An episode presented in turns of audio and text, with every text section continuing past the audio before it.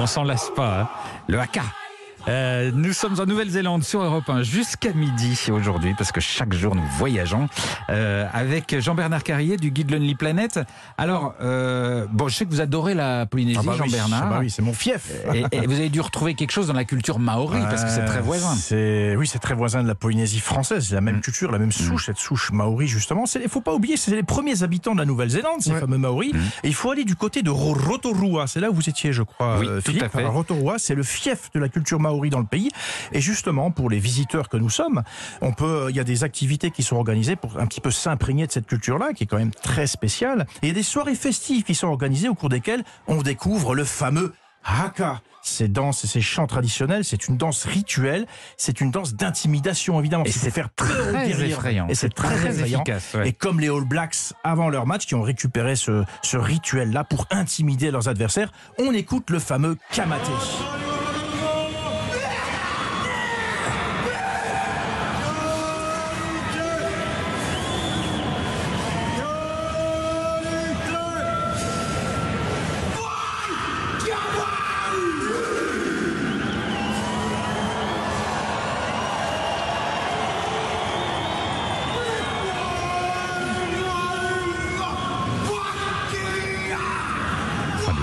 Voilà, ça c'est la danse d'intimidation, On la danse pas d'ouverture. du tout envie d'aller d'aller s'y frotter. hein. Les paroles, je les ai. C'est la mort, c'est la mort, c'est la vie, c'est la vie. Voici l'homme poilu qui est allé chercher le soleil, il a fait briller de nouveau. Faites face, faites face en rang, faites face, faites face en rang. Soyez solides et rapides devant le soleil qui brille. Voilà, c'est vraiment pour terroriser l'adversaire.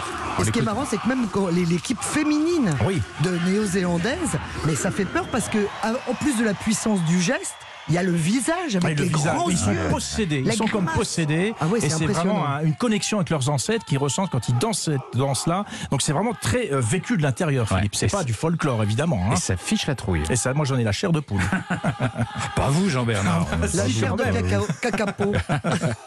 Alors, euh, donc je vois que vous êtes assez porté sur l'adrénaline. On- Vous avez, d'autres choses en magasin Bah oui, parce que la Nouvelle-Zélande, euh, sachez-le, c'est quand même la capitale des sports euh, loisirs, des sports nature, des sports extrêmes, on peut même le dire. Et il y a une ville qui s'est spécialisée là-dedans. Donc si vous allez euh, dans l'île du Sud, elle s'appelle Queenstown. On n'en a pas encore parlé de cette ville d'ailleurs, Euh, parce que justement le décor, lui, il est superbe. C'est un décor de montagne grandiose. Il y a un lac et c'est un terrain de jeu géant pour tous les amateurs d'adrénaline justement. Euh, et en plus là-bas, on manque pas d'imagination. Vous pouvez bien faire, bien sûr, faire de la randonnée, de VTT, rafting, parapente. Il y a deux activités en particulier euh, que je vous recommande, qui sont vraiment spécifiques à là-bas. C'est le saut à l'élastique. Il y a Ah plusieurs oui. sites. Et il y a le Nevis Bungee depuis Nacelle à 134 mètres d'altitude au-dessus de la rivière Nevis. Voilà, Ah oui 134 Mais mètres d'altitude, c'est un des plus grands sauts à l'élastique du monde. Et il y a même une déclinaison, parce que les Néo-Zélandais, sont très inventifs quand il s'agit de sport de loisirs. Et ils ont même euh, créé une espèce de balançoire gigantesque qui fait 300 mets. Vous voyez Une Ah balançoire non, sur balançoire Ah non, sur non, 300 non. mètres. Voilà. Oh là vous êtes évidemment harnaché à la balançoire, mais je, vous- je laisse imaginer Ça un dit, petit peu la sensation. faire ça que le saut à l'élastique. Ouais, ouais, ouais. Mais ça, vous- vraiment, c'est connu. Queenstown, vous allez pour ça. C'est dingue. Et à Queenstown aussi, comme je vous l'ai dit, il y a des, un décor montagneux avec plein de rivières. Vous pouvez faire des, euh, comment ça s'appelle? S'appelle du jet boat. Voilà, c'est des rivières tumultueuses et vous allez à 90 km/h, une espèce de moteur hors bord, un ba- bateau hors bord, euh, entre les canyons. Vous avez un pilote qui vous fait des espèces de, de, de dérapages, des, des, euh, des, des retournements, etc. Entre les parois, âme sensible s'abstenir. Mais ça, ça Ah. fait vraiment partie de l'esprit du voyage en Nouvelle-Zélande, hein, la culture des sports extrêmes. Moi, il y a un autre truc que j'aime bien faire en Nouvelle-Zélande, c'est dans les rivières, c'est partir avec des chercheurs d'or. Ah, c'est pas mal ça. Il y en a beaucoup, et donc vous partez avec des grosses pompes, et Ouais. alors c'est la chasse au trésor, et Chasse les yeux trésor. qui brillent chaque fois qu'il y a une petite pépite qui surgit. Et vous en avez Ah, C'est ramené, moins les lingots physique, hein, Euh, quand je vous même. dirai pas. Je vous dirai pas. C'est c'est quand même moins costaud, c'est moins physique quand même. C'est hein, moins physique, mais ça me dangereux. convient hein. mieux. Ah oui. On va vous faire les poches, hein, Philippe. On va vous faire les poches. Il y a peut-être des, des miettes d'or qui restent.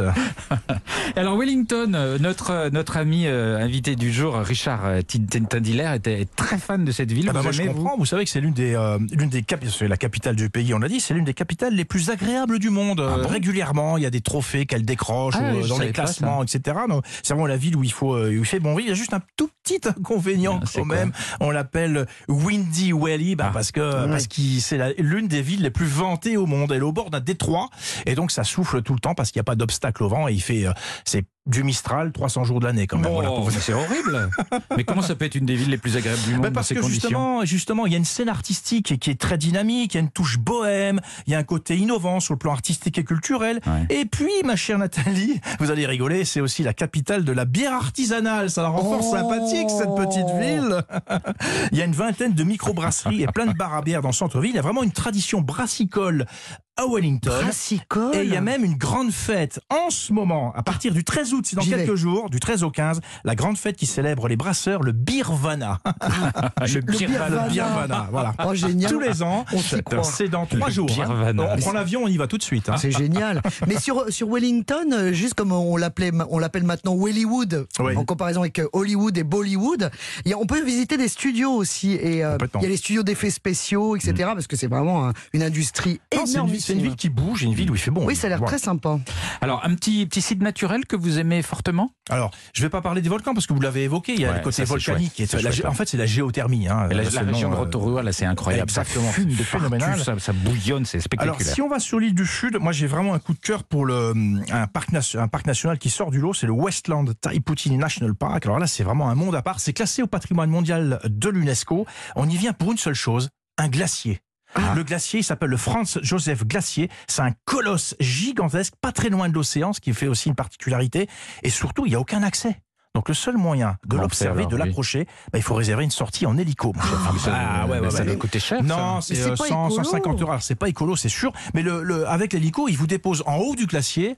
Et là, vous pouvez faire une randonnée avec un guide dans le glacier, enfin sur le glacier, et ensuite repartir. Non, non, non, parce que les guides connaissent évidemment tous les accès, etc. C'est dangereux si vous ratez le retour de l'hélicoptère. Oui, Oui, parce que là, vous restez vraiment prisonnier. Et l'autre solution, c'est de réserver un survol en petit avion, un survol panoramique, voilà, comme ça, pour apprécier les dimensions vraiment impressionnantes du glacier. C'est une espèce d'immense langue blanche et c'est enchâssé au milieu de, des montagnes et des forêts. C'est très, très spectaculaire. C'est vraiment mon coup de cœur.